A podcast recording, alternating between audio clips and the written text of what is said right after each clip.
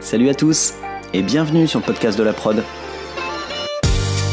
Je suis Jean-Baptiste Lalo, producteur, et dans chaque épisode, je vous propose de rencontrer des actrices et des acteurs du monde de la production, dans les domaines de la pub, du clip, de la fiction et des autres formats vidéo. On parle de leur parcours, de leur métier et de la production. J'espère que ça vous plaira. Bonne écoute un petit message avant de commencer, je voulais vous dire que j'apprécie énormément de faire ce podcast et j'espère que ça vous plaît de l'écouter aussi.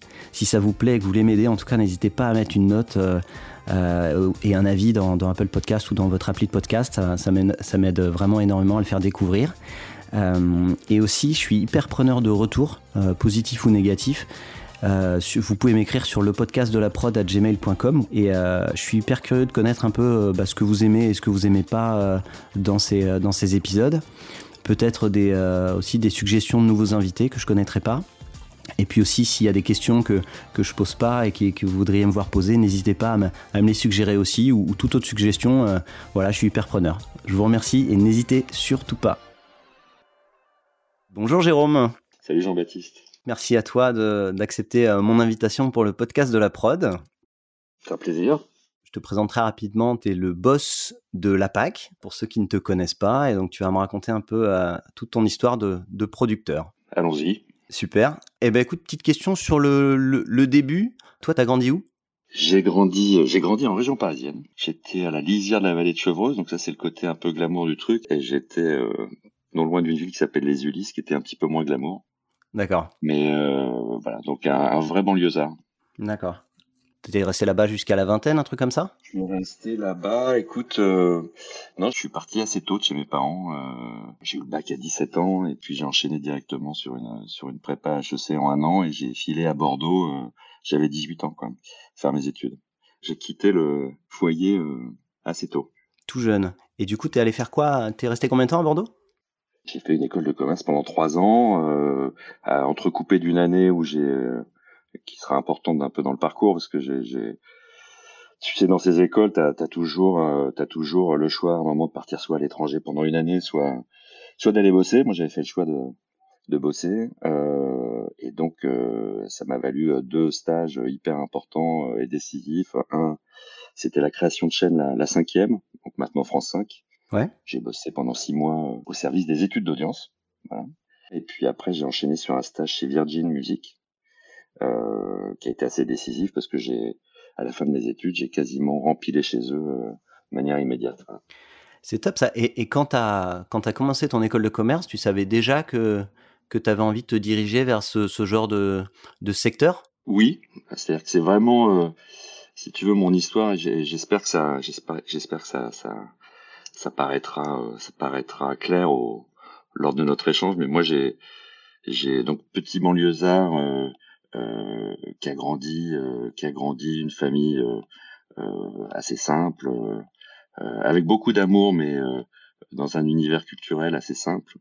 enfant de la télé, en passant toutes mes journées, mes soirs, mes week-ends, les vacances devant Canal+. Enfant du cinéma, j'allais. Euh, bon, mes parents étaient assez occupés, donc euh, je pouvais faire euh, trois, quatre séances de cinéma par semaine. Et donc, oui, j'ai depuis, depuis gamin, c'était c'était très clair dans ma tête. C'était journaliste. Et quand je disais journaliste, c'était plutôt critique de cinéma ou producteur, sans trop savoir d'ailleurs ce que c'est, ce que ça voulait bien dire, ou ou homme politique. C'était les trois rêves que j'avais en tête. Et puis la vie fait que bah, tu te diriges un moment vers une direction ou une autre. Moi, j'ai passé beaucoup de temps, comme je te le disais, euh, devant les écrans et aussi beaucoup de temps. Alors j'avais un petit, euh, une petite, une petite anecdote euh, qui fait bien marrer d'ailleurs les, les personnes dans le milieu de la prod, c'est que j'ai, quand j'avais trois ans, j'étais assez, assez tonique et, et, très réactif à la musique. Et ma mère m'a inscrit à un cours de claquettes. Ah oui euh, Voilà. Donc évidemment, dans notre profession, pour ceux qui ne sont pas au courant, faire des claquettes, c'est souvent quelque chose qu'on associe euh, de manière figurée au, à l'exercice du métier de producteur. Mais donc j'ai fait des claquettes de l'âge de bah, jusqu'à mon départ à Bordeaux, quoi, de 3 ans à, à 18 ans. Et, euh, et donc ça c'était aussi euh, c'était la, on va dire la, la troisième euh, le troisième angle du triangle télé cinéma danse c'est ce qui me prenait les trois quarts de mon temps ah oui mais t'as fait genre 15 ans de claquettes? 15 ans de claquettes. C'est énorme. 15 ans de claquettes entre le conservatoire de le conservatoire de banlieue et puis à l'âge de 10-11 ans, euh, j'avais été spoté par un des jurys qui m'avait demandé de venir euh, au centre de la rue Blanche. Donc mes parents m'emmenaient euh, tous les jeudis soirs à Pigalle. Donc c'était là, c'était tu vois à 10-11 ans, c'était la la montée sur la capitale, les les les rues les rues chaudes. Euh, les filles sur les trottoirs, les bon voilà, mon père m'attendait dans la voiture. Et puis euh, et puis après, euh, Pascal, mon prof à l'époque, est parti aux États-Unis. Il m'a recommandé, il m'a dit il faut que tu continues, il faut que tu ailles au centre au centre du Marais, quoi. Donc et, et j'ai continué avec un prof qui s'appelle Victor Cuno, qui est toujours qui est toujours en activité et, euh, et puis voilà et donc au centre du Marais là c'était les mercredis après c'était les jeudis soirs c'était les samedis après-midi enfin ça prenait beaucoup de place. Et en fait je, je fais ce petit détour là parce que quand tu m'as posé la question de est-ce que tu savais c'est vrai que à un moment dans ma scolarité il y a vraiment eu la question de est-ce que je est-ce que j'enquille une une voie euh, théâtre danse parce que c'était c'était une voie possible ou euh, une voie plus académique. J'étais pas un élève trop trop en difficulté, donc j'ai continué la, la, voie classique. Et je pense que ça a été hyper important dans le dans l'orientation. C'est-à-dire j'ai fait une école de commerce sans trop savoir ce que c'était. C'est ce que j'allais te demander. Pourquoi tu as choisi une école de commerce alors que tu avais quand même envie d'aller dans les médias ou dans la prod ou la musique? J'avais pas dans mon environnement euh, familial vraiment de d'exemples de, et de conseils. Hein. Moi, mes parents, euh, toute ma famille, euh, ma famille travaille sur les marchés en fait. Donc c'était, euh, c'était, euh, voilà, ils vendaient des fruits et légumes. les grands-parents vendaient des fruits et légumes. Les autres grands-parents étaient bouchers. Enfin, donc j'avais un environnement qui était pas du tout ouvert ou orienté de ce côté-là. Donc j'ai suivi les conseils des, des profs. Hein. Donc ils m'ont dit voilà, faut t'inscrire une prépa. J'ai fait une prépa. Ils m'ont dit faut faire une école de commerce. J'ai fait une école de commerce. Mais c'est vrai qu'une fois arrivé là-bas, je me suis dit ok. la comptabilité, les affaires internationales, l'audit, la défense. C'est pas trop mon histoire. Euh, KPMG, la BNP, tout ça, c'est pas trop mon histoire non plus. Et, euh, et c'est vrai que j'ai eu, euh, j'ai eu un bol incroyable. C'est quand, bah dans, en tout cas, ces écoles, elles, elles, offrent des opportunités. Hein. Une et par les expériences professionnelles notamment. Et en première année, il y avait, obligé de faire un stage de vente. Et j'ai, j'ai, il y avait une annonce. Et donc j'ai vu une annonce pour Virgin Music qui était donc une maison de disques, 11 places des Vosges, et, euh, et euh, j'ai postulé, j'ai été pris, et là ça a été euh, ça a été une découverte. Je me suis dit ok c'est cool, je peux à la fois donc faire ces études académiques et recouper un monde un peu plus culturel, artistique qui me qui m'allait bien. C'était un stage très genre carrément vendeur de CD ou t'étais dans les bureaux à faire? Ah non non, c'était c'était le permis de conduire, la voiture, euh, dans le coffre de la voiture des, des disques, des argumentaires papier, et puis euh, et puis te voilà sur la route entre la Fnac Créteil et euh, et la Fnac euh, Italie 2. Alors là, on parle d'un monde, évidemment, c'est c'est tout ce monde a disparu. Euh, et tu et tu mets en bac et t'essayes de négocier avec les les mecs de chez Carrefour ou les ou les centrales d'achat ou les vendeurs de la Fnac, euh, la sortie du nouvel album de Massive Attack ou la sortie du nouvel album des Spice Girls. Quoi. Et pour être sûr qu'ils la mettent bien en avant, qu'ils en prennent assez et tout ça. Exactement. D'accord. Exactement. Ça a duré combien de temps ça Un job de représentant. Bah ça c'était euh, la première mission c'était un mois, mais moi j'étais euh, j'étais c'était génial. C'est-à-dire toutes les semaines tu recevais un colis avec toutes les nouveautés en CD, en vinyle, en cassette de la semaine. Rien que ça c'était c'était fantastique. Donc euh, et puis voilà, et puis tu avais des trucs à mettre en, les, nouveautés à mettre en place, à vendre, euh, euh le, le, bac catalogue. Enfin bon voilà, j'ai, j'ai, ça a été hyper hyper instructif. Et puis surtout, le truc important, c'est que tu as, as 18-19 ans et en fait, tu as un, un, un, salarié d'une boîte comme Virgin qui te laisse euh, euh sa clientèle, euh, ça, tu as une responsabilité hyper importante. Mm. Euh, et puis il faut développer euh, bah, toute une tout un bagou. Il faut euh, il faut garantir la clientèle. Enfin bon, non, c'était et puis essayer de comprendre comment tout ça fonctionne. Ça c'était hyper hyper instructif. C'est top. Et c'est pour ça que du coup, tu as, as, fait un deuxième stage ensuite dans ce même secteur, c'est ça que tu as dit? Ouais, bah voilà, en, en, fin de deuxième année d'école, j'ai j'ai décidé de prendre une année une année de, de sabbatique pour pour des expériences professionnelles. Alors j'avais vraiment envie, j'avais précisé un peu mon truc, j'avais vraiment envie de m'orienter vers la télé ou vers euh, ou vers le cinéma. Bon, encore une fois, zéro contact, zéro euh, zéro numéro, zéro personne euh, que je puisse appeler. Donc, donc, et ben, j'avais, je sais même plus comment c'est arrivé pour être sincère, ce truc de France 5. Je pense que c'est vraiment, j'ai dû envoyer des CV un peu au, un peu bouteille à la bouteille à la mer. Et puis, écoute, je suis, c'était la création de la chaîne, donc de Jean-Marie Cavada à l'époque. C'était la chaîne pour le savoir, contre l'exclusion. Enfin, bon, voilà, le programme était hyper chouette. ici, les Moulineaux.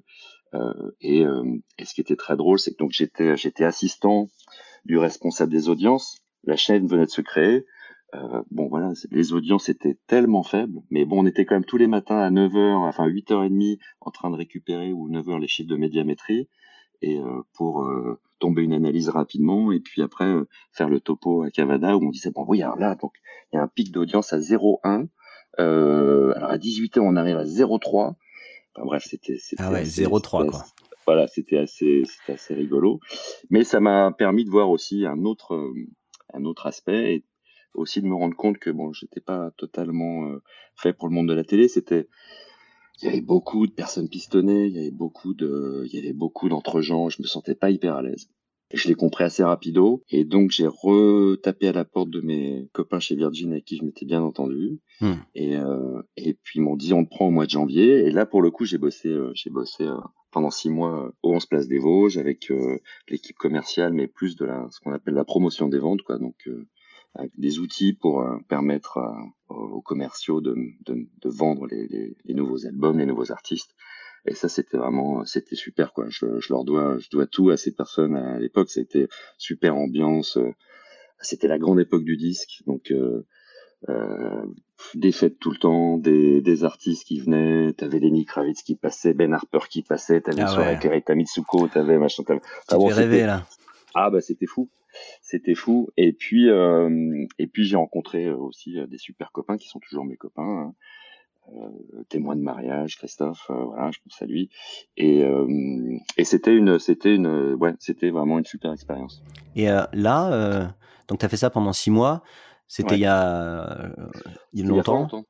Ouais, c'était en 95, je crois. 95. Donc en gros, 94, 95. Les outils. Donc là, je comprends, es plus, tu fais plus le tour des, des Fnac.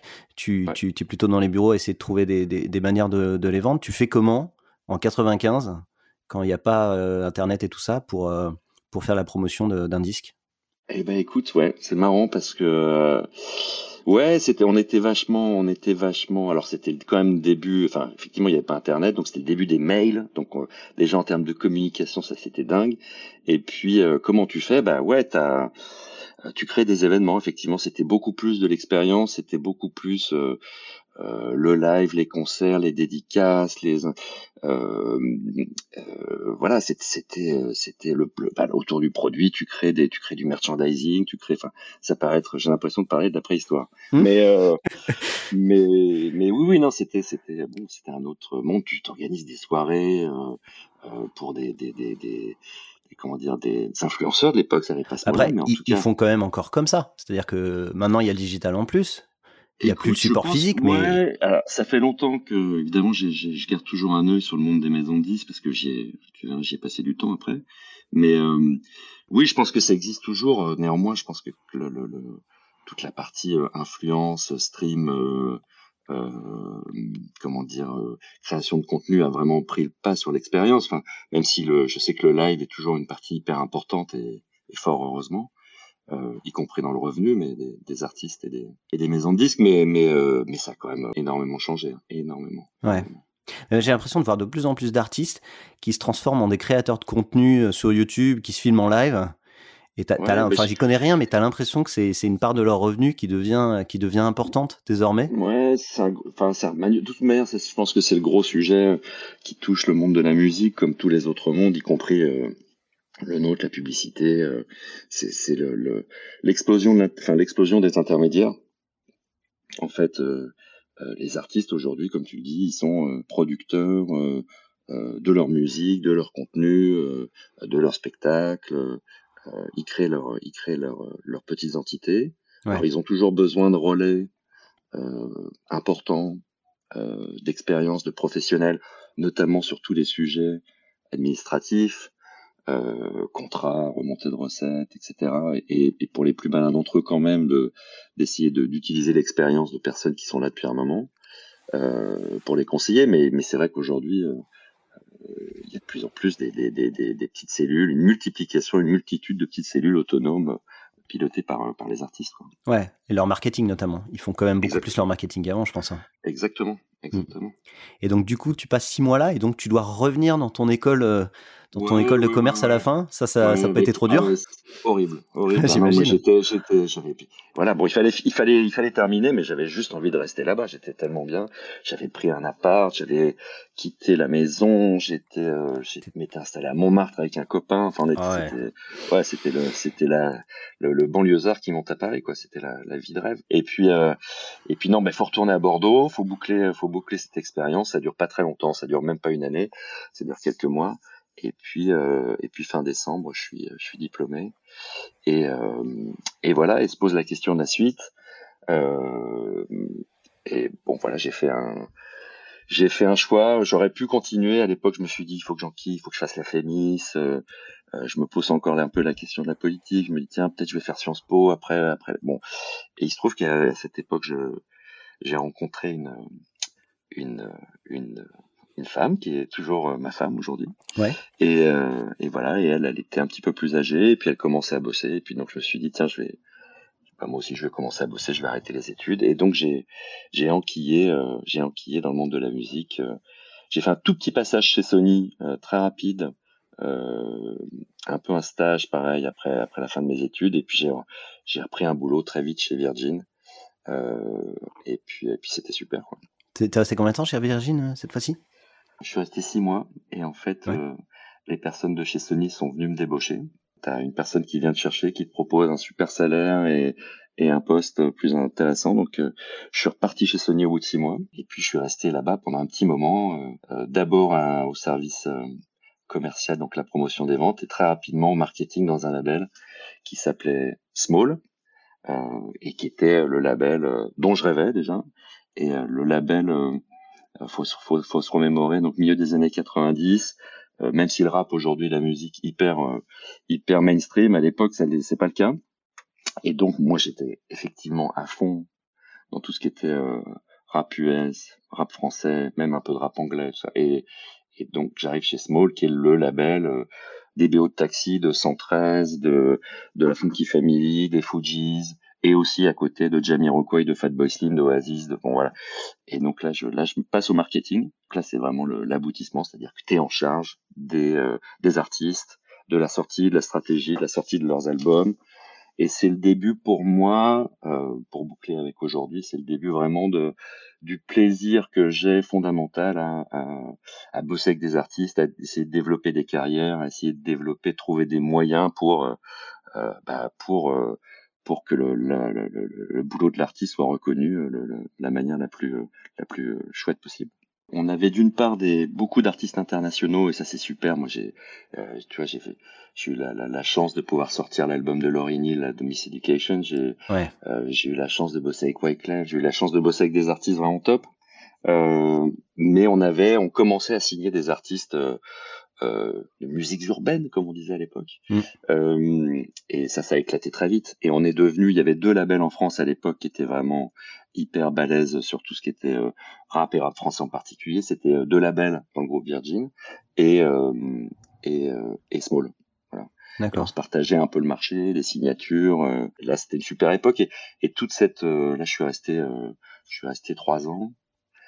et toutes les personnes de, de, cette équipe. On est encore, on se voit encore tous les ans, on se fait un repas encore tous les ans. C'était vraiment une famille. Ah, c'est top. Et du coup, ça, ça, ressemblait quand même au métier de producteur Alors non, non, moi j'étais vraiment, j'étais 100% marketing. C'est-à-dire que c'était, euh, c'était, euh, je fab, j'étais pas en production euh, artistique. J'étais pas, je signais pas les artistes. Je, c'est-à-dire qu'il y avait, il y avait le directeur artistique signait un artiste. On se tirait la bourre pour essayer de récupérer des projets qu'on trouvait chouettes, qui nous intéressaient. Et puis, et puis après, bah, tu, crées, euh, tu crées l'image. Donc ça, il y avait un petit côté effectivement. Euh, euh, c'est les, premières petites graines qui m'amènent vers le, travail de l'image, mais tu crées l'image et puis après tu crées toute la stratégie marketing et les outils pour pour assurer la sortie et la carrière d'un album. C'était du pur marketing. D'accord, ok. Et donc tu restes trois ans. Et qu'est-ce qui fait que qu'est-ce qui fait que ça se finit ou, vers quoi tu vas après? Bah, tu, c'est des cycles. Écoute, pareil, j'avais une proposition d'un d'un label qui venait de se créer, qui avait un peu une nouvelle proposition, une nouvelle donne sur le marché qui s'appelle euh, toujours, même si ça a bien changé, Naïve, qui avait été créé par euh, Patrick Zelnick et Eric Tonkong. Euh, donc là encore une fois un petit un petit un petit passage par la publicité. et donc je file là-bas et notamment quelle, était la, l'attrait, c'est que euh, chez Naïve, il n'y avait pas de, on dissociait les marketeurs, on dissociait les marketeurs des mecs qui faisaient les, des directeurs artistiques, des, des, des, juristes, et en fait, tu avais en charge un projet de A à Z, c'est-à-dire que tu trouvais un artiste, tu le signais, tu t'occupais de, de ce qu'on appelle le recording, c'est-à-dire tu t'occupais de, la production artistique du disque et tu t'occupais du marketing et donc c'était beaucoup plus très centré, très très proche de tes artistes avec beaucoup moins d'artistes et ça c'était assez sympa. C'était à la fois génial dans la proposition, un petit peu plus compliqué dans l'application. Euh, je suis pas resté longtemps. La boîte allait pas. C'était donc naïve pour pour euh, juste pour se souvenir.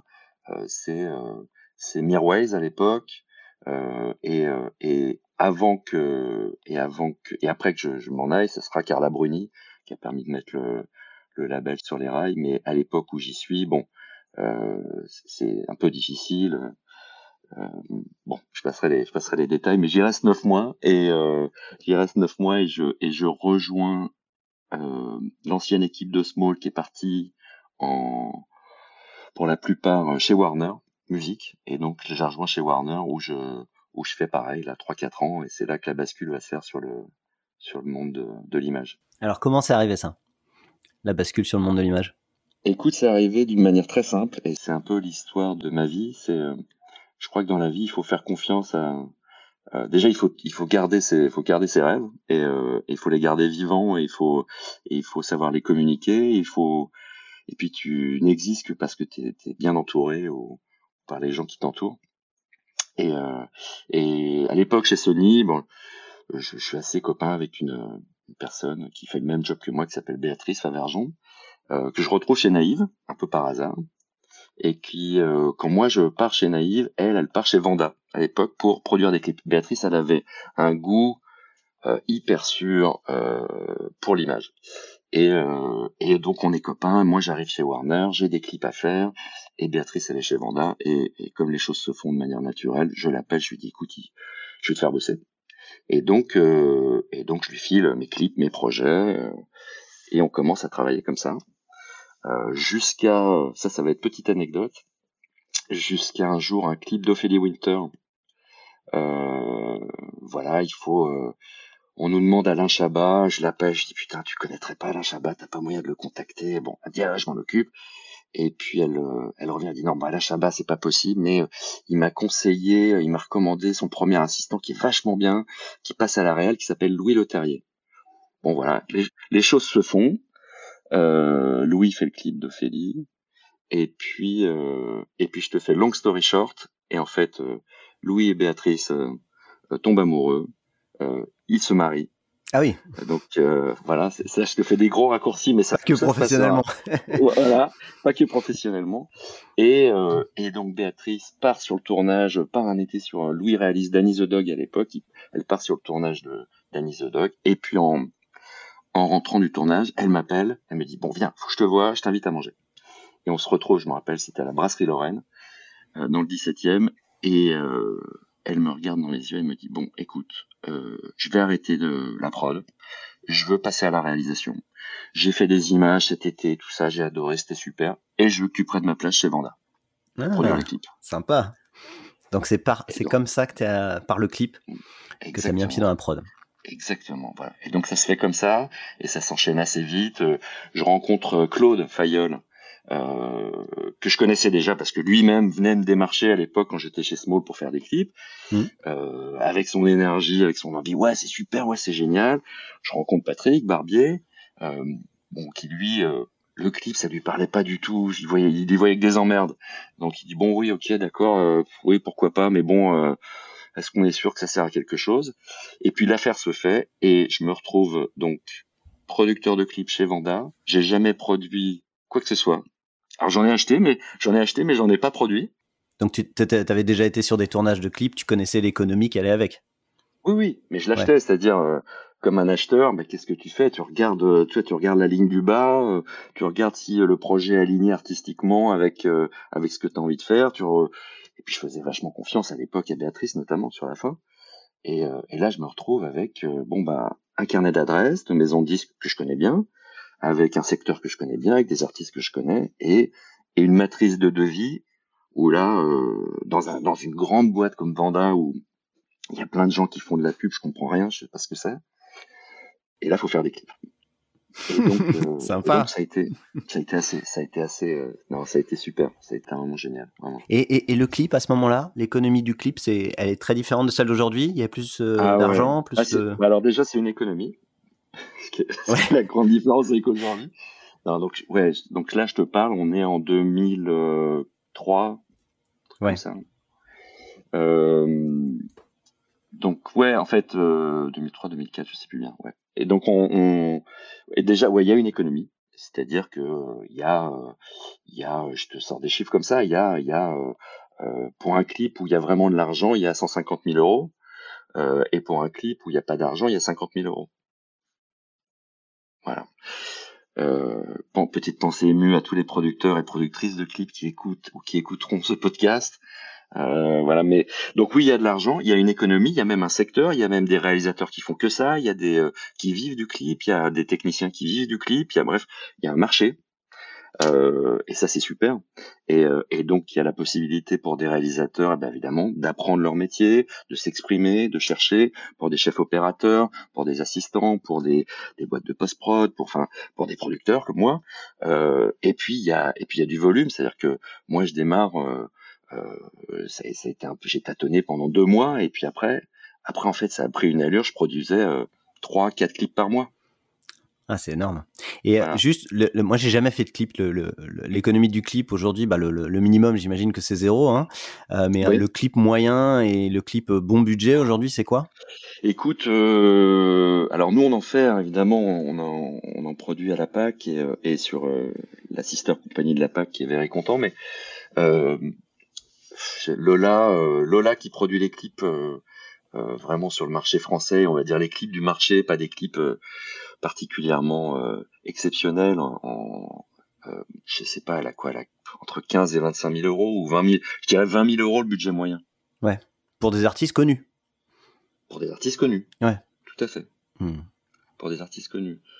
Bon, tout ça étant, euh, bon, c'est un, un, sujet en soi, le clip. Hein. On peut en parler pendant longtemps. Moi, c'est un sujet qui me passionne.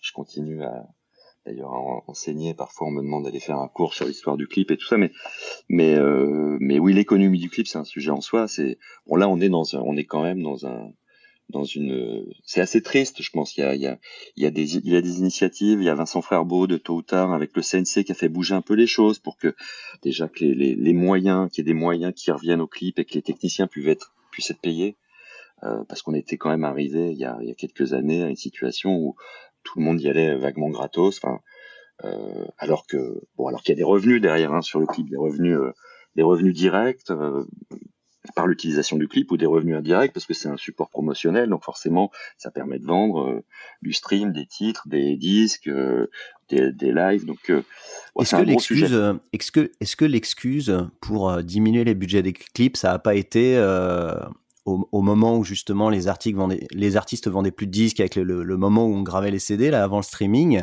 est-ce que l'excuse ça n'a pas été euh, bah il y a plus d'argent dans la musique euh, donc si tu veux si tu veux faire un clip on n'a pas de sous quoi. Exactement. C'était ça? Exactement.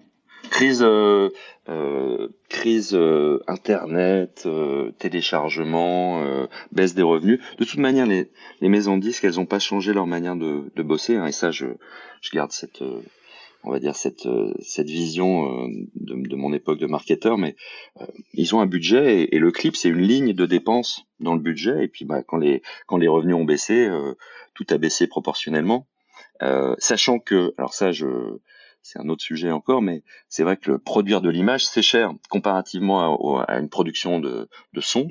Donc pour les maisons de disques, euh, ça a toujours été, ça sera et ça sera toujours une dépense lourde. euh, parce que parce qu'évidemment euh, produire une image, bah, c'est tout de suite 30, 40 personnes sur un plateau ou en, sur un plateau ou en post prod. Enfin, en tout cas, c'est c'est un nombre de salaires et puis c'est du temps et puis là où là où effectivement produire produire un album et qui plus est de la musique urbaine ou électronique, bah, ça peut ne coûter pas trop cher quand. Et puis ils ont les maisons de disques, la douleur. Alors la douleur qu'on a en France, euh, ce qui est un peu triste. Alors il y a, il y a, il y a, il y a, il y a encore quelques quelques très bons directeurs ou directrices artistiques images, euh, trop peu nombreux à mon goût, c'est-à-dire qu'on vraiment, c'est-à-dire qu'ils défendent au sein des maisons de disques déjà une, une culture, une expérience, une expertise, euh, tant artistique que financière. Et euh, mais malheureusement, on les compte sur les doigts d'une main.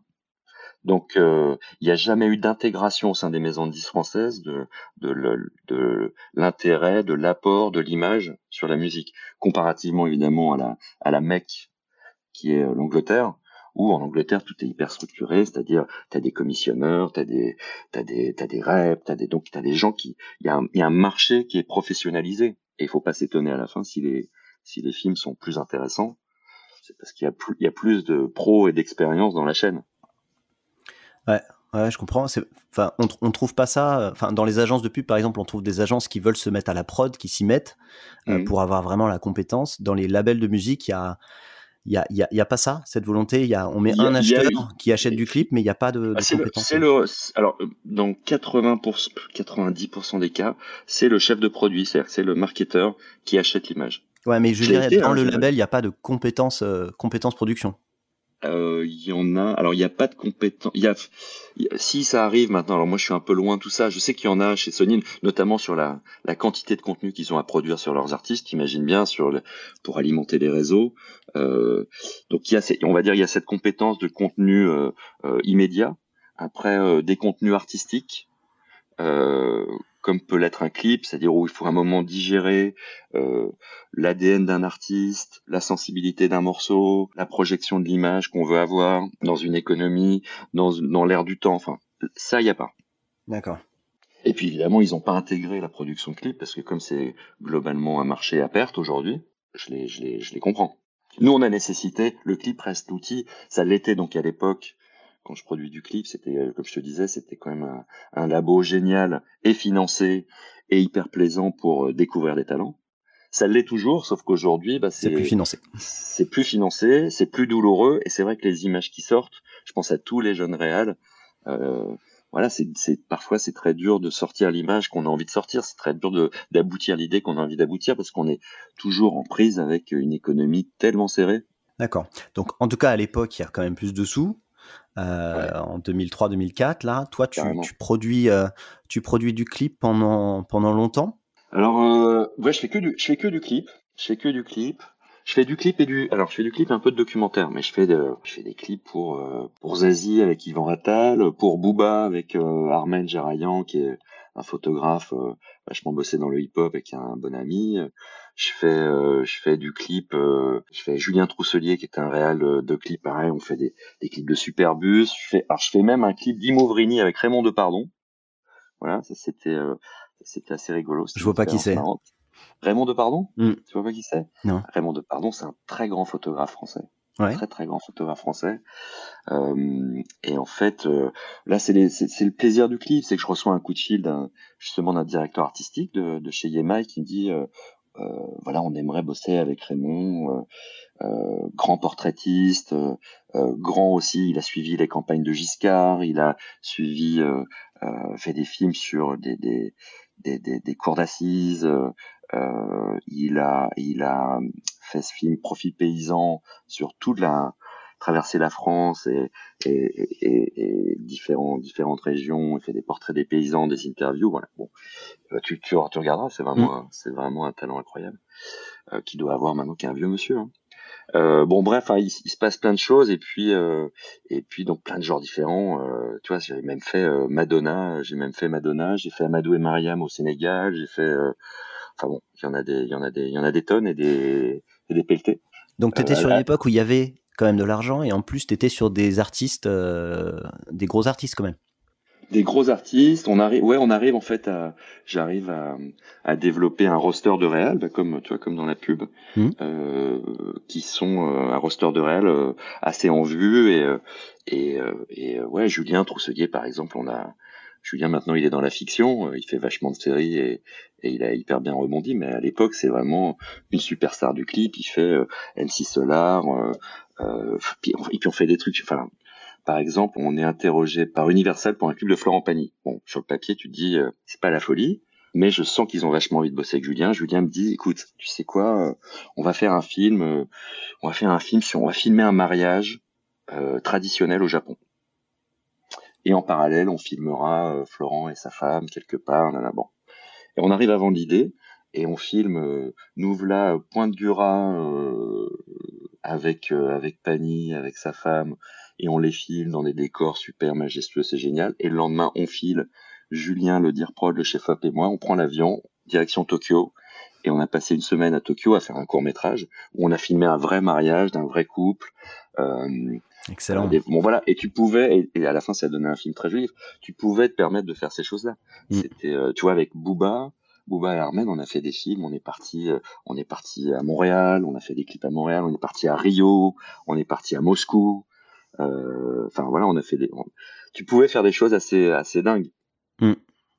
Am- Amadou et Mariam, on est parti tourner au Sénégal, ça c'était une aventure super euh, aussi. Enfin voilà, donc pas mal de pas mal d'aventures, des gros artistes, des super euh, des super réalisateurs.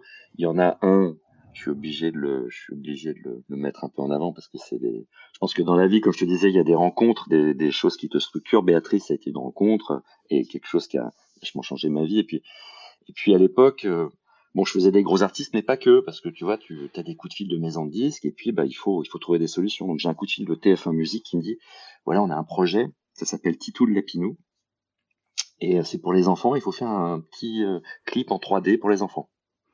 je raccroche, bon, là, je, je regarde tout le monde dans le blanc des yeux. Quelqu'un euh, connaît un, un réalisateur pour faire Titou de Lapinou? Et euh, le post-producteur de chez Vanda à l'époque, Olivier, euh, vient me voir, il me dit ouais là il y a un jeune euh, un jeune un jeune graphiste là que j'ai rencontré qui a fait un peu des trucs pour moi, il, il veut passer à la réal, euh, il fait de la 3D, euh, peut-être tu devrais l'appeler. Je l'appelle, on s'entend, on fait le film, ça se passe hyper bien, génial. J'ai une j'ai une copine artiste dont je m'occupais à l'époque chez Warner qui m'appelle, qui me dit vas-y j'ai carte blanche sur un clip, j'ai euh, 40 000 euros, je veux de la 3D, hop je demande au même réalisateur s'il veut bien s'y mettre. Et puis euh, et puis ce clip a été euh, a été euh, a été wardé, shots et tout. Enfin bon, il se passe pas mal de choses. Et ce réalisateur, il s'appelle Johan Lemoine. Il est Ah oui. devenu Wood, Woodkid depuis. Mm. Et, euh, et Johan, on a fait dix ans ensemble.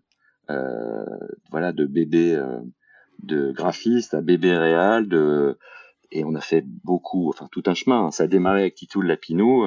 Euh, c'est passé après par Moby et et ça a fini avec euh, je me rappelle je me rappelle plus son nom d'ailleurs cet artiste avec euh, Katy Perry Et donc Euh, c'est toi qui l'as, c'est toi qui l'as en fait trouvé et développé au tout début en tout cas. ah ouais ouais pendant Moi- dix ans pendant, Moi je le, tu vois, 10 je le connais, euh, je le connais sur, euh, je crois des pubs avec Iconoclast et puis en tant que Wookid. Ouais. Mais je savais pas que c'était toi qui a, qui l'avait trouvé à la base, tu vois. Ah, et même son projet et album que c'était un lapidou quoi. ouais c'est Parce que son projet était. Ouais, ouais. Je- Énorme. je- je- on le trouve, bon, je- bon, évidemment, il a, il a, heureusement, il a fait son chemin et c'est, mais c'est, pour moi, c'est, non, mais c'est, c'est d'ailleurs, euh, je trouve que c'est, euh, j'aime bien raconter cette histoire parce que, en tout cas, elle, elle, euh, si chacun des producteurs, et j'imagine que c'est le cas, un peu une philosophie, euh, dans son job, je trouve que l'histoire que j'ai eue avec Johan, elle, elle, elle résume bien la mienne, qui est que, euh, il faut, il faut rester ouvert à toutes les opportunités, pas avoir de jugement trop euh, hâtif, préconçu sur des projets. C'est-à-dire, un projet, c'est toujours l'occasion, de, un film, c'est toujours l'occasion de rencontrer des gens, des talents, et puis tout simplement, quand tu es réalisateur, euh, de gagner sa vie. Euh, et puis quand je vois le chemin qu'on a fait avec Johan, bah effectivement ça a été Titou de Lapinou, puis après c'était le projet avec Axel, et puis euh, ça nous a emmené vers un, un film chez DDB euh, pour TJ euh, qui a eu euh, Lion d'argent à Cannes, et puis ça nous a amené sur un autre projet chez TB pour Ed qui a été Lyon pareil à Cannes, et puis et puis il a eu les Young Directors Awards, et puis et puis Moby, et puis entre temps il a fait un clip pour Nolwenn Leroy, et puis on faisait des trucs en stop motion de notre côté, et puis et puis un jour il fait de la musique, et puis donc bref, il faut, il faut rester opportuniste, il faut bosser, il faut y mettre son cœur, il faut faire les choses avec sérieux, mais sans se prendre au sérieux. Et puis, et puis, et puis, tu traces ta route. Mais c'est comme ça que tu, c'est comme ça que tu arrives à, destination. Mais c'est super et je trouve c'est pas forcément facile, tu vois, de se, de se, projeter, de se dire tiens, ce, ce réalisateur qui, qui, fait, qui fait un peu de 3D, qui fait un lapinou à un moment, bah, va devenir Wookid. Euh, et alors, c'est Enfin, je sais pas si c'est forcément toujours une vision. Hein, ça peut être des opportunités. Tu fais un premier film, puis un deuxième, puis puis ensuite ça se construit. Mais c'est quand même assez. Euh, c'est pas facile ça, de, de savoir voir euh, qui va bah, devenir qui va devenir Wookiee quoi. Tu sais, enfin moi j'ai je, une petite grille de lecture que je partage depuis euh, depuis le temps avec mes les personnes que j'ai eu l'occasion de croiser ou d'embaucher, que ce soit Hélène, Ségol, que ce soit Céline Roubaud, que ce soit Anna, que ce soit bon. Euh, c'est que la grille de lecture elle est assez simple. Il y a, y a, les personnes qui déjà il y a les personnes qui bossent, il y a les personnes qui bossent pas. Ça c'est une grille de lecture de base. Mmh. Euh, tu veux dire pour juger du de la motivation ou du bah, ou ce genre de choses? Ou du talent la, motivation je, je, pense que je pense qu'en fait il faut il faut euh, euh, il faut euh, travailler, c'est être capable de, faut être assez généreux dans ce métier. Donc, euh, euh, il faut euh, il faut se lever le matin et, il faut en voir faut avoir envie de se coller à des projets. Et euh, il faut être capable de trouver un intérêt. Encore une fois l'intérêt parfois ça peut être euh, la personne avec qui on travaille ça peut être un membre de l'équipe ça peut être le sujet lui-même ça peut être ça peut être tout simplement gagner sa vie. Enfin il y a, y, y a plein de il y a plein de motivations. Quand on n'est pas assez généreux et qu'on et qu'on met un filtre un peu trop étroit euh, moi généralement je, suis un peu je suis un peu je suis un peu en doute de ce que ça peut donner. Voilà. Donc je pense que le, travail la capacité de travail c'est quand même un bon un bon indicateur. Après le talent évidemment le talent ça se sent très rapidement. Mais le talent ça ça je sais pas je connais pas cette cette comment dire cette euh, phrase cette citation de Brel mais je sais qu'il y a une citation assez connue où il où, euh, où il dit en, en, somme que le talent c'est pas grand chose et qu'il y a que le travail qui qui compte et je suis assez, je suis assez en accord avec ça. Je pense que le talent, c'est aussi euh, l'expression du travail. C'est parce qu'on cherche, c'est parce qu'on creuse, c'est parce qu'on rencontre, c'est parce que euh, on a essayé des choses, on s'est loupé, on a recommencé. Euh, voilà, je, je, crois pas, euh, je crois pas au, à d'un, ah ouais, ou l'expression d'un talent, comment dire, baudelairien, d'une inspiration qui viendrait du ciel. je crois pas trop à ça. Mmh. Et c'est alors c'est intéressant ça. Donc ton premier critère c'est est-ce que, est -ce que la personne bosse? Est-ce qu'elle a du la deuxième est-ce qu'il a du talent? T'en as d'autres comme ça? Les qualités humaines super important. Ouais. C'est-à-dire que il faut euh, la production, la réalisation, c'est c'est avant tout une aventure humaine.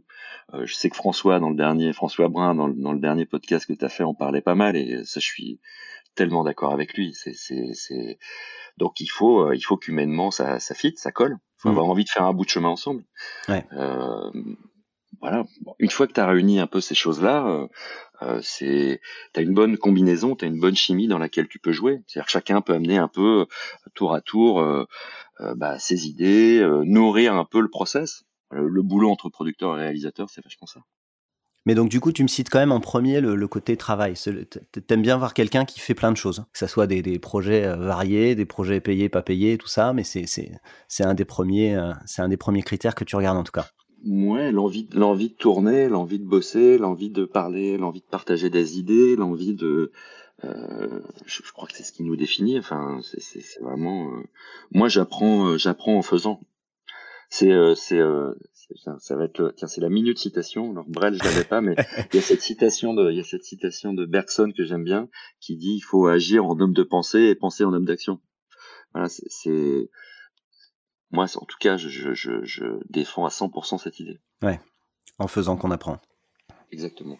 Et on fera mieux le prochain coup si euh, plus on en fait et on, a, et on se gourre et on mm. se gourre et on se trompe et on prend des claques et ça fait mal mais euh, mais si justement on est en équipe, si on est bien entouré, euh, si euh, on fait preuve de modestie, euh, et ben on en, on en, ressort plus fort. Non mais c'est sympa ce que tu dis parce que si je reprends l'exemple de Wookid là, enfin il a dû faire d'autres choses que pas pas faire que des choses avec toi, mais j'imagine que mmh. si t'avais envoyé bouler au moment de ton clip Lapinou, en Mmh. te disant j'ai pas envie de faire un truc de gamin, on n'aurait peut-être pas fait les autres ensemble et peut-être qu'il n'aurait pas eu la même trajectoire. Bah, bien sûr. C'est sûr. rigolo quand même de, Bah, de voir bah, ça, ça. euh, au début. Ouais. Bah, oui, oui, mais c'est son. il, est, il est tout jeune et puis il a l'envie de réaliser était plus forte que tout. Ouais. L'envie de et son et, et il était pragmatique. C'est pour ça il était tu vois il était pragmatique. Il savait qu'il fallait se lancer. Et, et Johan il avait un truc super comme tous les réalisateurs qui sont doués, c'est que chaque clip, chaque projet était l'occasion d'un challenge nouveau. Euh, ah tiens on a qu'à faire ça là on a tiens j'aimerais bien faire un plan séquence Bon, ok bah ouais donc, voilà. ah puis là tiens j'aimerais bien euh, euh, tourner raconter une histoire et puis on va à New York et puis ensuite et puis là je, vois chaque et puis là j'aimerais bien faire un film un peu à la Wes Anderson très euh, euh, direction artistique hyper précise et c'était l'occasion de rencontrer euh, des équipes des talents il est hyper fidèle il bosse encore euh, il bosse encore euh, avec euh, tout un tas de personnes euh, qui étaient là il y a bah, il y a, il y a 20 ans hein, pas Mm. loin, hein. Ah, c'est cool. Tiens. Et donc du coup, donc tu fais ça euh, pendant, tu fais donc je que fais ça du clip pendant au trois début. ans. Ouais, je fais Trois que du clip. J'en. Je m'en fais, euh, je m'en fais euh, 150, euh, 200. Enfin, je, j'en, j'en abats une quantité. Euh, je rencontre plein de gens qui sont encore là, euh, des Dear Prod, euh, Katia, Khalid, Mera, enfin voilà, toute une génération de personnes avec qui je bosse, des monteurs, des réals, des chefs op, euh, euh, Nathaniel, Aaron, David Ungaro, enfin tout un voilà. Et puis euh, un jour, euh, Patrick Barbier, patron de Vanda, vient me voir.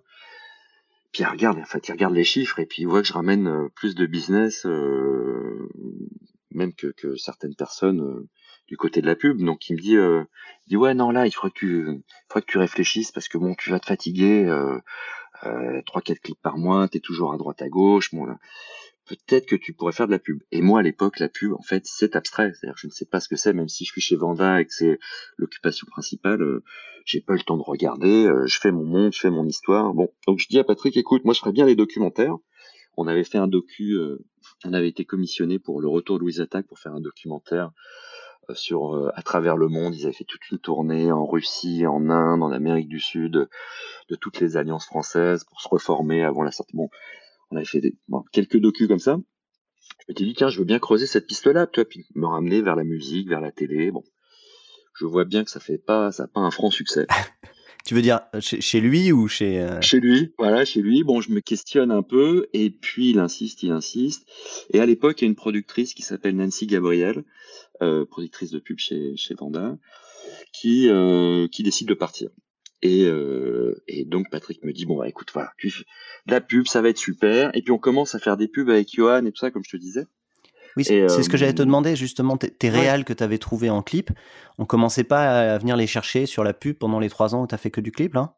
Exactement, ça commence à ça commence à titiller euh, et, euh, et Claude qui a toujours été un, un, un- comment dire un pont génial, une énergie super entre le clip, la pub, c'est vraiment enfin euh, et les nouveaux talents, Claude il est il est hyper fort pour ça.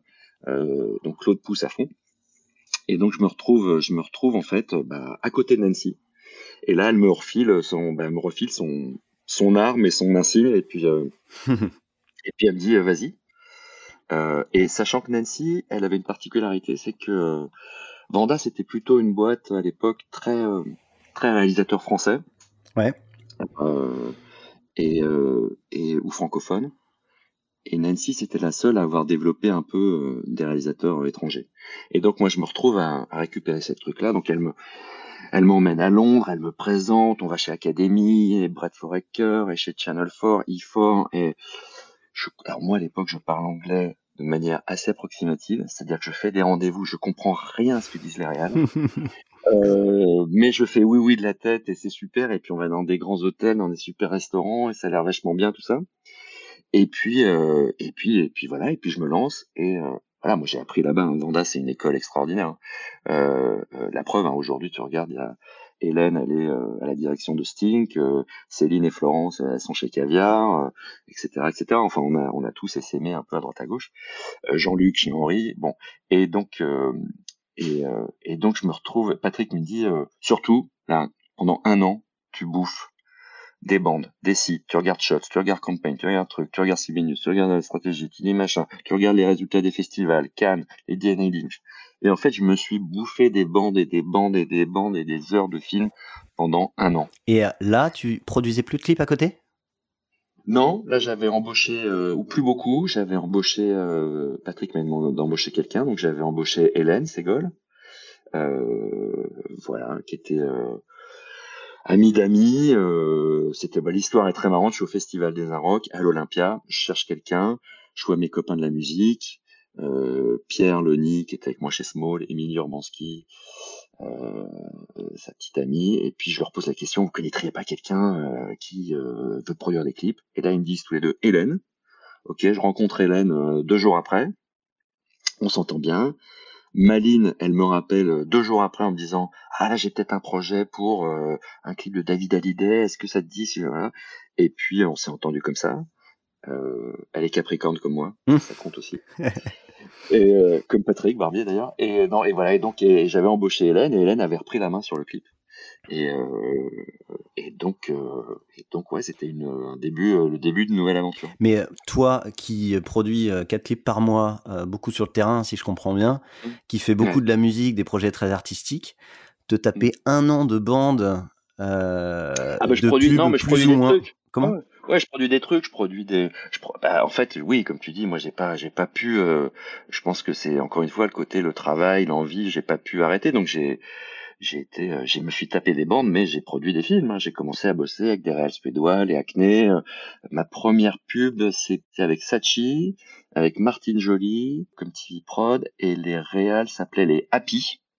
Euh, donc c'était un duo de réal. Il y en a un qui est toujours en activité. Je vais écorcher son nom. Il, bon, manière, il est américain, mais on voudra pas. C'est, il s'appelle Guy Schmelraldin, un truc comme ça. Bref, mais c'est un réal assez costaud, je crois, chez Smuggler. Ouais. Et c'était, euh, je me rappelle plus du sujet. Bref. Mais, je me rappelle bien des. Tu, tu me rappelles bien en Tu, tu t'as pas passé un an. Euh, ouais, t'as, as produit assez vite. Voilà. Et là, je produis à la Hussard, c'est-à-dire comme un producteur de clips. Euh, je trouve qu'il y a trop d'argent. Je trouve que je comprends pas pourquoi on n'arrive pas à faire des projets. J'écoute les dire prod euh, qui me disent non mais attends, je regarde les budgets, je dis mais c'est pas possible moi en clip j'arrive à faire ça, j'en fais trois. euh, et puis euh, et puis je bosse avec les réalisateurs, pareil. Moi les réalisateurs quand on bossait en clip, on écrivait les on écrivait les notes ensemble, on écrivait des projets ensemble. Donc là moi les, les trucs de notes, d'agence, de créatifs, de brief, en fait moi je réécris les notes derrière. Pour, parce que je comprends ce que veulent faire les gens, je les envoie, j'oublie de prévenir les réals, on gagne le film, les réals me disent c'est quoi ce bordel C'est pas ma note Voilà, c'est pas ma note. Excellent. Mais je dis bah oui, mais t'as gagné. Mais il me dit ouais, mais c'est pas ce que je veux faire. Donc bon voilà, je, je prends, je prends quelques, je prends quelques, quelques tartes évidemment. Euh, et puis euh, et puis et puis après, bah, après, après tu comprends comment ça marche et puis tu puis de trouver un peu la balance entre ce que t'es. Euh, ce que t'amènes un peu dans ce petit monde et puis euh, et puis les, us et coutumes quoi. Mmh. C'est marrant le, sujet, il y a trop d'argent là dont tu parles, c'est marrant. Euh, ouais, quand t'es habitué au clip, tu sais produire avec peu, et là on te dit tout à coup que tout coûte plus cher. Comment tu réagis dans ces cas-là? Est-ce que tu, tu, dis bah non, non, il n'y a pas de raison que ça coûte plus cher. On fait, on prend trop de marge? Souvent, si ça coûte cher, c'est qu'on prend de la marge. Hein. Euh. Enfin, quand, quand, je dis de la marge, non, je parle pas de marge économique, mais je veux dire, tu, tu prends plusieurs personnes, tu, tu, tu, prends des, des, produits de remplacement hein, pour être sûr du au cas où. Et t'es pas habitué avec ça au clip, j'imagine. C'est ça. Bah c'est déjà c'est les tarifs. Tu bosses plus avec les mêmes équipes en fait. Donc euh, ça c'est le premier. Euh, c'est le premier, mmh. la première donne. Donc, donc, c'est plus les mêmes équipes, c'est plus les mêmes tarifs. Euh, effectivement, toi, tu essaies de faire venir tes gars, de les faire grandir avec toi, et puis, euh, et puis, euh, et puis, comme tu dis, plus de sécurité. Et au début, moi, je comprenais pas la complexité du côté des agences, la chimie entre les agences et les prods. C'était, je n'avais pas ce truc-là. Moi, c'est vrai que les rapports avec les, les, maisons de disques sont à la fois plus directs, plus flous, plus bon, voilà, plus simples. Donc, euh, donc bon, bah, c'est ça qui coûte cher de toute manière. Mais tu le comprends après. Tu comprends au bout d'un moment. Ouais. Tu dis plus flou avec les agences, tu voulais dire l'inverse, j'imagine. Non, non, non, non, non, plus flou avec les maisons disques. Je dis c'est plus flou avec les maisons disques. Avec les agences, tout est plus, euh, tout est plus normé. Hmm. Euh, euh, les plannings sont normés. Euh, oui, oui, d'accord. Il y a plus d'intervenants. Le créa, le dire créa, le exécutif créatif directeur, le, les, les, toute l'équipe commerciale, la partie prod, la post-prod, le mec qui fait la musique. Enfin, là, quand tu fais des clips avec des maisons de 10, tu parles à une personne. Ouais. Et donc, tu arrives ça? Tu arrives à, te, à changer cette façon De, de, concevoir la production d'un bah, film? Ouais, et, puis et puis et puis il faut dire les choses. Je, gagne mieux ma vie. Mm. Donc euh, donc tu arrives d'autant plus que tu gagnes mieux ta vie. Euh, euh, j'ai une femme, j'ai deux enfants. Tu vois, et, et, ça change, ça change aussi, ça change vachement de choses de ce point de vue-là. Hein. Parce qu'évidemment, les années, les années maison de disques et les années clips, c'est pas des années où tu t'achètes une maison de campagne. Hein. Ouais ni même, ni même une voiture. Hmm. C'est plutôt les années euh, vélo avant l'heure. Hein. Ouais. Hmm.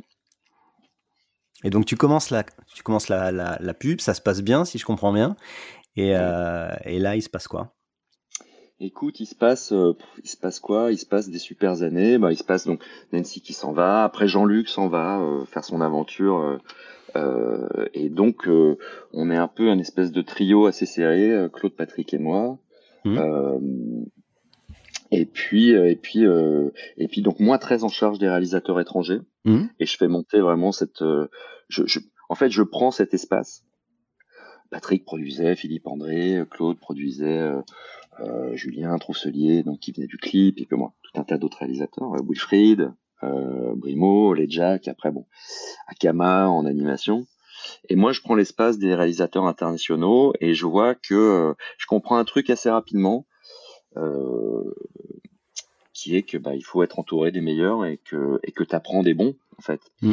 Et euh, et puis là, euh, bah, je me je prends plaisir à aller à Londres, je prends plaisir à aller aux États-Unis, je prends plaisir à rencontrer les gens aussi. C'est ma manière de bosser, vraiment de pas juste, tu vois, tout à coup passer un coup de fil un peu speed, vite, il y a un script, vite, faut parler à une agence, vite, ça va être génial, ça va être super. Enfin, tous les espèces de poncifs un peu, un peu, un peu, un peu cheap. Mm.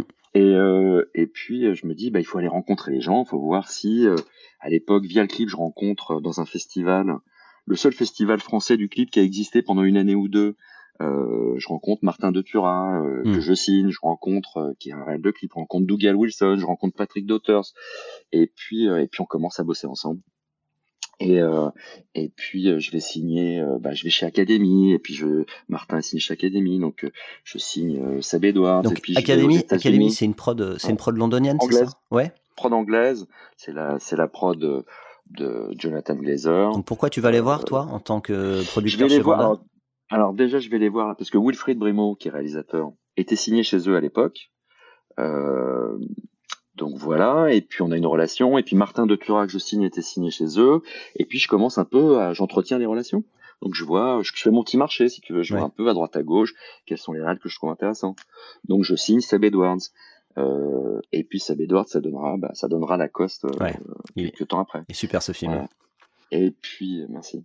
Et puis, euh, et puis je signe, et puis je vais aux États-Unis, et puis euh, je signe euh, une boîte qui s'appelle Pretty Bird. Et, euh, et Pretty Bird, euh, bah, c'est Paul Hunter, c'est euh, Melina Matsuka, c'est les Daniels. et puis voilà, je ferai plusieurs films avec Paul. Alors attends, je te coupe un peu. Quand tu dis tu signes une boîte, ça veut dire que tu fais un partenariat entre Vanda et la boîte pour représenter les, les réals de la boîte en France, c'est ça? Exactement. Tu mmh. signes une, une représentation exclusive sur ton territoire. Mmh, mmh. Donc, tu prends les réalisateurs de la boîte et, euh, et, tu, euh, et tu les produis euh, et tu leur amènes des projets, des films sur ton territoire, sur la France. Et c'est quoi le deal dans ces cas-là? C'est une question dont on se sépare. Enfin, c'est, c'est, ça peut être ça peut être plein de choses. Alors tu sais, la France, la France, c'est un oui, généralement, c'est de toute manière, c'est c'est une partie de la une partie de l'argent généré par à la, à la, à la maison mère, quoi, à la, à la mm. prod à la, à la prod américaine ou anglaise ou suédoise. Et, euh, et ouais, et, et, et euh, mais le marché, le marché français, c'est un marché, euh, c'est un marché hyper intéressant pour les l'étranger, mais évidemment, c'est un side market, quoi. C'est un marché euh, de d'appoint. Ouais. Euh, c'est du bonus. Un réalisateur, un réalisateur voilà, c'est du bonus. Donc, euh, donc c'est pas une histoire, c'est jamais une histoire de fric. Au final, ça l'est, ça l'est sur le papier au moment où tu fais un deal, parce que évidemment, euh, en plus tu parles avec des anglo-saxons. Nous, on est un peu, euh, on est un peu, euh, pour eux, on est un peu des, gens étranges. Tu vois, on, fait des films avec des, eux, ils font des films avec des billets, nous, on fait des films avec des pièces jaunes. Donc on, on ils comprennent pas trop comment ça fonctionne chez nous. Mais quand tu bien. quand tu quand tu vas les voir, est-ce que toi aussi mm. tu veux vendre tes réals pour ces prods là à l'étranger ou, ou ça les intéresse pas, pas, pas tout de suite. J'ai pas tout de suite cette idée là et j'ai pas tout de suite cette conscience là.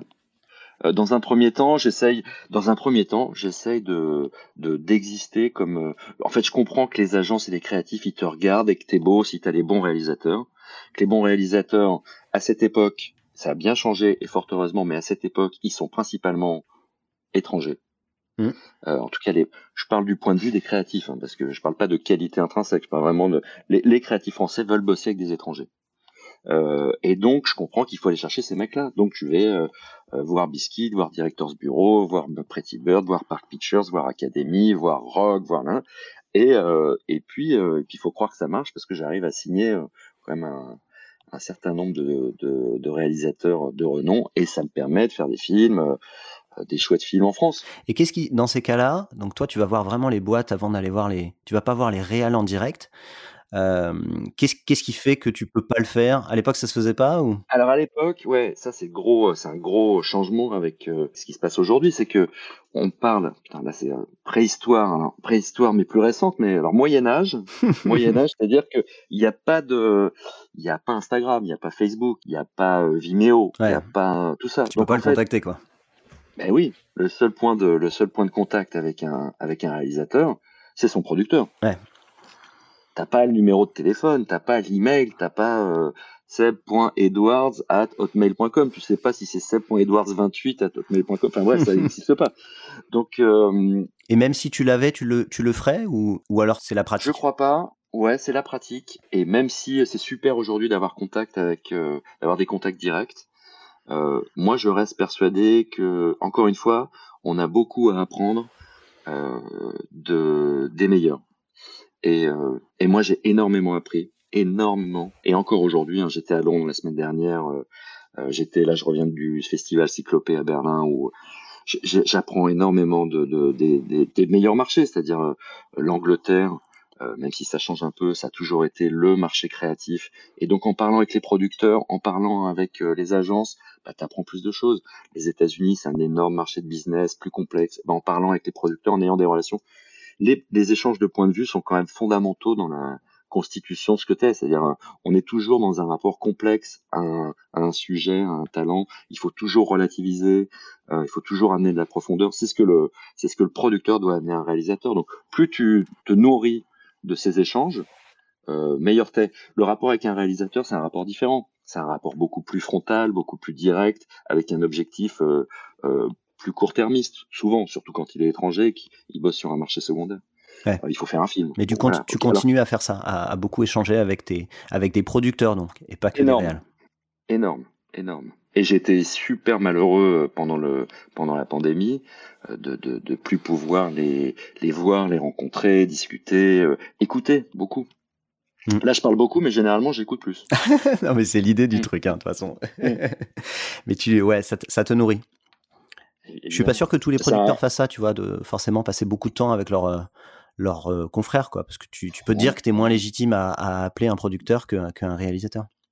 Ouais, euh, je, je, je, Mais les gens aiment bien pas, en parler. Hein. Tu vois, moi, avec ce podcast, je, je, je, je, je l'ai lancé parce que j'avais l'impression que ça n'existait pas, tu vois, ce, ce côté, euh, euh, en tout cas en, à distance, en mmh. digital, tu vois, en mode un peu média. Et, euh, et, je me rends compte que les gens euh, sont, sont, hyper, euh, enfin, adorent ça, quoi, échanger sur ce métier-là. Bah moi je pense que c'est, moi je crois que c'est fondamental. Euh, je crois que c'est fondamental. Je crois qu'on vit tous, euh, on vit tous. bah bon voilà, on vit tous les mêmes, les mêmes difficultés. on vit tous les mêmes moments de joie aussi. C'est un monde fermé, relativement fermé. C'est-à-dire qu'en fait, les producteurs passent de maison en maison, les réalisateurs passent de maison en maison. Ça, je l'ai vachement appris des Anglais. C'est-à-dire qu'en fait, à quoi ça sert de se regarder du coin de l'œil quand tu sais que, bah, évidemment, euh, à la PAC, euh, bah, à la PAC, j'ai eu, euh, j'ai eu par exemple une réalisatrice qui est une amie que j'adore, qui s'appelle Nathalie Canguilhem, que je connais depuis l'époque de des maisons de 10, donc il y a fort longtemps.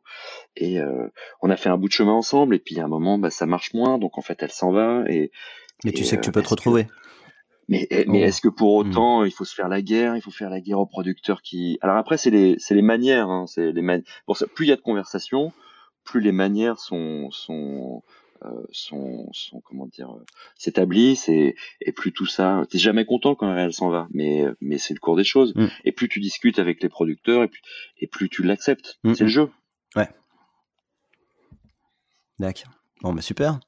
Donc on en est où là? On en est chez Vanda. On, en est chez Vanda, où tu fais beaucoup de pubs et tu fais le tour des, aussi des producteurs étrangers voilà, et où je bosse avec euh, des réals, euh, où je fais des super films avec Sébastien Strasser, euh, on gagne des lions à Cannes, avec Seb Edwards, on gagne des lions à Cannes, avec Paul Hunter, avec Melina Matsoukas, qui est maintenant une carrière géniale en fiction et en, série, avec Noam Muro, avec Steve Rogers, avec Blue Society.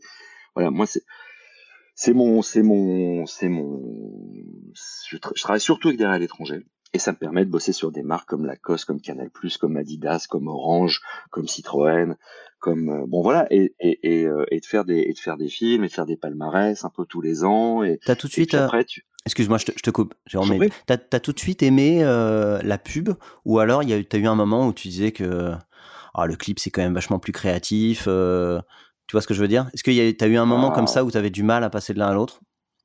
Ah ouais. Ouais. Ah ouais ouais.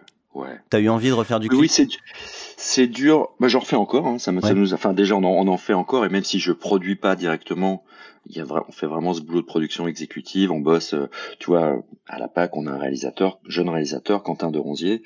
C'est Anna qui vraiment le produit, mais on bosse avec Anna tous les deux sur les scripts, sur les idées, sur les choix des les choix des artistes et et, et je j'apporte humblement ma, ma pierre à l'édifice, mais c'est c'est hyper important. C'est ça le boulot de producteur. Mm. Euh, enfin, c'est plein de choses, mais c'est notamment ça aussi, c'est-à-dire continuer à, à, le développement, il se fait, euh, il se fait aussi notamment par le clip, donc je continue à garder un œil là-dessus. Et après, il faut trouver ton équilibre, voilà. Et, et c'est vrai que la pub, il y a un moment, au départ, c'est très, comment dire, c'est très procédurier, c'est très, c'est très normé. Tu comprends pas trop tout de suite. Tu fais pas trop quand tu viens du clip, tu fais pas la différence entre une bonne et une mauvaise pub, pas vraiment. Hmm. Euh, tu comprends pas ce qu'est un concept, tu comprends pas ce qu'est une idée au départ. D'ailleurs, euh, je, trouve que c'est malheureusement c'est ce qui se perd et, et c'est vrai que euh, en, parlant souvent à des plus jeunes, les pubs qui les font rêver sont des pubs euh, de marques de luxe, des parfums, qui sont souvent d'ailleurs des pubs sans, sans idée, mais qui sont des pubs de, de visuels, mm. qui sont assez plus. C'est ce que tu comprends le plus facilement quand tu viens du clip. Tu comprends ça. Après comprendre euh, comprendre une idée, comprendre un concept, comment comprendre comment le développer euh, au travers d'une réalisation, euh, le mettre en valeur, ça il faut du temps, il faut de l'expérience, euh, et c'est là où ça devient super. Mm. C'est là, et, mais et encore une fois, tu le comprends. moi, Steve Rogers, il m'a fait comprendre plein de trucs. Noam Muro, il m'a fait comprendre plein de trucs. Strasser, il m'a fait comprendre plein de trucs. J'aurais pas bossé avec ces gens-là. il y a peut-être des choses que j'aurais pas. C'est les réalisateurs qui m'ont rendu bon. Phrase de tiens, instant citation, phrase une troisième. Euh, une troisième, phrase de Patrick Barbier, euh, sont les réalisateurs qui rendent les producteurs bons. C'est parce que voilà, un producteur, euh, un producteur laissé, euh, laissé un peu libre de, de, ses choix, bon, bah nécessairement, il, il, va faire un peu des choix économiques, ou il va faire des choix un peu de facilité, mmh. ou il va, il va éviter de se créer des problèmes. Euh, un réalisateur exigeant rend un producteur exigeant. Hmm. Donc plus tu bosses avec des bons réals, ah bah, plus tu deviens bon. Ouais. Oui, non mais heureusement que celui qui a l'idée, euh, c'est pas le même qui doit se, s'arracher les cheveux avec le budget et se dire comment on va le faire, parce que sinon, euh, t'aurais pas l'idée, quoi. Exactement, exactement. Et bon, et c'est pareil avec les créatifs. Après, tu comprends aussi. Après, tu prends plaisir. Puis il faut le temps de rentrer dans le monde. Tu sais, tu parlais du clip et tout ça. Puis, puis il y a aussi le, fait de faire partie d'un monde, d'une famille. Mm. Euh, quand tu fais partie du monde de la musique, c'est un vrai monde. C'est assez code, c'est sympa. C'est une famille. C'est assez, c'est assez chaud, c'est chaleureux. Rentrer dans le monde de la pub, ça prend aussi du temps. Il y a, tu vois, c'est pas, tu rentres pas fastoche, quoi. Hein. Mm. C'est euh, euh, te faire pote avec des, des producteurs d'agences, des productrices, des créatifs, des créatifs. T'as trouvé ça, plus, plus froid ou plus faux ou? Ah, c'était assez dur. Bah, j'ai quelques. J'ai eu la chance. Franchement, j'ai eu la chance euh, de rencontrer des gens super, euh, tu vois, qui m'ont euh, qui m'ont permis de m'épanouir et de prendre confiance. Mm. c'est c'est DDB évidemment. Où je commence à faire les, les, les, les, films avec Johan au départ, donc Sophie Mégro, Julie Mathieu, euh, Mathieu Elkaïm, Pierre Diaz, Alexandre Hervé. Ça, ça a été vraiment, euh, ils m'ont aidé. Michel Técher euh, chez chez BETC qui démarrait un peu en TV Prod, ça m'a vachement aidé. Christopher Thierry qui rentre, qui démarrait chez chez H à l'époque pour se prendre Citroën. Je vais faire vachement et Marco, Antorelli, je vais faire vachement de chemin avec eux. On s'est tout de suite bien entendu. Et puis Corinne Perche, Guillaume Delmas, Lorbel, euh, je sais pas, Guylaine Biral. Enfin, il y a, y a, eu des gens qui ont été hyper, hyper accueillants. Tu vois, et d'autres plus froids, d'autres ça a mmh. mis plus de temps. D'accord. Puis d'autres qui sont et puis d'autres qui sont encore froids aujourd'hui. Hein. Après, tu peux pas être pote avec tout le monde non plus, mais en tout cas, au bout d'un moment, tu comprends, tu as une petite famille, tu as des habitudes, euh, tu trouves une place, et puis là, ça devient plus facile. Ouais. Et alors, du coup, euh, tu as fait ça pendant pendant, t'es es resté euh, alors attends, on est encore chez Vanda, excuse-moi, on n'est pas encore là. Ouais, je suis resté, je suis resté 11 ans chez Vanda. Jérôme, je crois qu'on va le scinder en deux épisodes, hein, parce que moi j'ai vraiment envie de connaître la fin. Hein.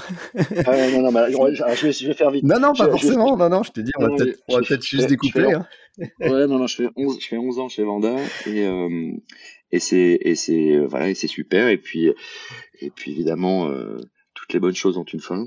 Euh, et, et voilà, et là, ce, au bout de ces 11 ans, se, se présente l'opportunité de... Enfin, je, je, voilà. Au bout de ces 11 ans, en fait, je suis arrivé au bout d'une histoire avec Vanda, ouais. à titre personnel. Et, euh, et, euh, et, donc, je décide de, je décide de d'arrêter. Et euh, quand je décide d'arrêter, euh, il y a mille choses dans ma tête. Euh, l'idée de créer une boîte, l'idée de voilà, il y a des personnes qui m'approchent, et dans ces personnes qui m'approchent, évidemment, il y a Alain Bernard, la PAC, boîte qui, en fait, moi, dans mon expérience de producteur, euh, n'existe n'existe pas. La PAC à l'époque, euh, je vois quelques films de temps en temps, mais euh, bon, je me dis pas, tiens, c'est génial, c'est brillant. Ils font peu de films? Ils font moins de films et puis euh, et puis je sais pas ils sont pas dans l'histoire que je me raconte hein. je vois euh, moi je vois les télécréateurs je trouve ça super je vois Iconoclast qui démarre je trouve ça fantastique euh, euh je vois Henri avec des gens avec Henri enfin voilà je vois des boîtes où je me tiens ça c'est super mais bon la PAC je m'en alors c'est c'est dingue parce que tu, tu m'as en, en s'échangeant quelques messages avant l'épisode tu m'as dit que la PAC allait avoir 50 ans l'année prochaine. J'ai carrément halluciné parce que je franchement, je je, je, enfin, je, je crois pas connaître des boîtes qui ont autant euh, d'années d'existence. Bah, je crois, qu'il y en a pas. Je crois qu'il y en a pas. J'ai pas encore. Je peux, je peux pas te le dire de manière sûre et certaine, mais de manière sûre et certaine, mais, mais je crois qu'il y en a pas. C'est ouf quand même, 50 ans pour une boîte de prod. Euh. Ouais, ouais. C'est assez dingue. Mais à l'époque, en tout cas, quand Alain me, me passe un coup de fil, me sollicite pour qu'on boive un café, euh, voilà, la boîte m'inspire pas. J'y vais euh, parce que parce qu'on m'a appris euh, on m'a appris à honorer des rendez-vous. Euh, je suis dans un moment de réflexion et ce monsieur qui a un certain âge, mais qui est vert comme personne, qui est une, une tonique, drôle, vibrillonnant, tout ça me, me, me fait marrer. Et, donc, euh, et, ça ressemble à donc c'est plutôt euh, Vanda est plutôt au-dessus de la PAC à ce moment-là, si je comprends bien. Ah bah, carrément. Vanda est vraiment. On est, euh, on sort d'années où on a été classé au Gun Report dans les meilleurs prods au monde. Non, on sort de, on sort d'années de, de chaque année des Lions à Cannes et au club des AD et au DNAD et non non non, on est, on est vraiment, on est, on est dans les trois meilleures prods françaises. Ah ouais. Et la PAC et la PAC, bon, la PAC est, est plus là. Hmm. Et, euh, et voilà. Et donc en fait, moi je me pose des questions. J'ai décidé de prendre ma de prendre mon bagage. Et puis euh, et puis donc voilà je vois là une fois. Mais bon ça, ça, ça s'arrête là. Et, c'est quoi sa euh, situation à ce moment-là euh, sa situation c'est qu'en fait il est il est le créateur de la PAC qui s'appelle Thierry de Ganet vient de vient de mourir. Alain avait un peu pris ses distances aussi avec la boîte. La boîte va pas bien et donc il cherche un repreneur. Voilà, c'est un peu ça qu'il me propose. Donc il est vendeur en fait. Il cherche pas juste un salarié en tant que, que boss. Non, non, il est vendeur, exactement. Il est vendeur et il cherche un repreneur. Euh, bon, voilà, sachant, il est et il est assez honnête avec ce qu'est la ce qu'est la boîte et dans quel état elle est et, et ainsi de suite. Donc euh, et on se voit une fois et puis il me rappelle et puis il me re-rappelle et puis il me fait marrer et puis tu sais après ça la vie et tu sais pas comment euh, et pourquoi à un moment ça penche d'un côté plutôt que d'un autre. Je quitte Vanda au mois de juillet, euh, mois de juillet, donc il y a six ans, euh, 2015. Euh, donc on machin, bon voilà, c'est un moment un peu douloureux. Et euh, quand je quitte Vanda, je je sais pas encore euh, ce que je fais. Euh, et tout s'est accéléré en 15 jours, 3 semaines, où, où dans les différentes options, et ben en fait, je décide de, je décide de reprendre cette boîte et, et de m'attaquer au sujet. Et voilà. Alors pourquoi tu, à un moment comme ça, pourquoi tu choisis cette option-là de, de, racheter une boîte et pas euh, soit d'intégrer une boîte euh, existante qui va bien, soit de créer carrément de zéro une prod ou d'autres options que tu avais, j'imagine? Je crois que, écoute, je crois que j'ai, j'ai eu, euh, j'ai eu, je crois que j'ai pas eu le courage de partir de zéro. ouais, c'est-à-dire, je, je, suis un producteur, j'ai, j'ai, je suis bien en place, je suis bien identifié, j'ai mon, j'ai, tu vois, j'ai mon, on va dire mon carnet d'adresses, j'ai mon expertise, mes réalisateurs, un certain niveau de production, et je crois que je me vois pas du tout avec mon bâton de pèlerin, mon sac à dos, euh, partir de zéro, quoi. Mon, mon expert comptable dans la poche gauche et euh, et un mec qui me, tu vois, enfin bref, je, bref, je, au final, je crois que j'ai et, et j'ai pas rencontré, j'aurais rencontré à ce moment-là quelqu'un qui me dit vas-y, on est deux, euh, let's go, comme ça s'est présenté à certains moments chez Vanda. Euh, Peut-être que je l'aurais fait comme ça, mais là je suis tout seul et franchement, euh, je le sens pas. Et intégrer une boîte, euh, une autre boîte euh, qui, qui, roule bien, mais euh, pas en, pas en tant que non, boss. Ouais, bah voilà. Et, là, et bon, bah cette option-là, vraiment, je me dis à quoi ça sert, à quoi ça sert de quitter pour faire la même chose que tu connais bien pour faire la même chose. Et donc, euh, et donc ce challenge me plaît bien. Il y a un petit côté mission impossible, mais bon, c'est sûr, c'est aussi la personnalité d'Alain, euh, qui est qui est qui est, qui est un mec qui est un mec incroyable, qui, me qui me séduit. Et puis euh, et puis voilà. Et puis je prends cette décision et, et, et c'est parti. C'est la fin de cette première partie. On n'a pas pu s'empêcher avec Jérôme de discuter pendant deux heures et demie, tellement que c'était intéressant euh, tout ce qu'il avait à me raconter sur son parcours. Donc dans le prochain épisode, vous aurez toute la suite, la deuxième partie avec euh, bah, le rachat de la PAC et tout ce qui s'est passé depuis 2015 euh, jusqu'à aujourd'hui. Voilà, la suite très bientôt. Merci d'avoir écouté cet épisode jusqu'au bout. On a besoin de vous pour faire découvrir ce nouveau podcast. Si vous voulez nous aider, il y a trois choses simples. Envoyez-le autour de vous, le bouche à oreille c'est ce qui marche le mieux. Abonnez-vous pour ne pas manquer les prochains épisodes et mettez-nous une superbe note 5 étoiles si ça vous a plu. Et surtout, n'hésitez pas à m'envoyer un message par email sur le podcast de la Merci et à très vite